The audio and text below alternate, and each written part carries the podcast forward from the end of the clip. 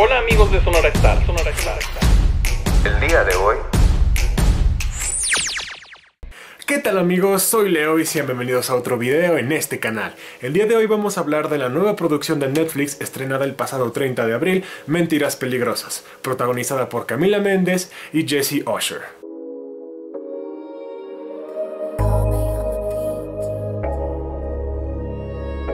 La premisa es que cuando un anciano multimillonario muere, le hereda toda su fortuna y su propiedad a su cuidadora por parte de una agencia y a su esposo. Sin embargo, varias situaciones tomarán lugar en las peores circunstancias y provocarán que la afortunada pareja se enfrente a diferentes sospechas y acusaciones de haber tenido algo que ver con la muerte del anciano.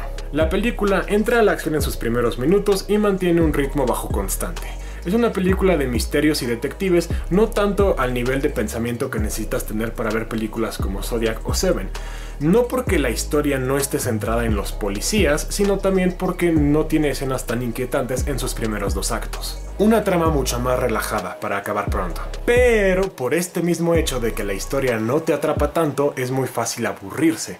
No es que a mí me haya pasado, pero estoy seguro de que si no estás en el ánimo correcto, no la vas a disfrutar tanto y te va a aburrir muy rápido. No es hasta el final de la película cuando todo hace sentido y te quedas con un ah, final feliz.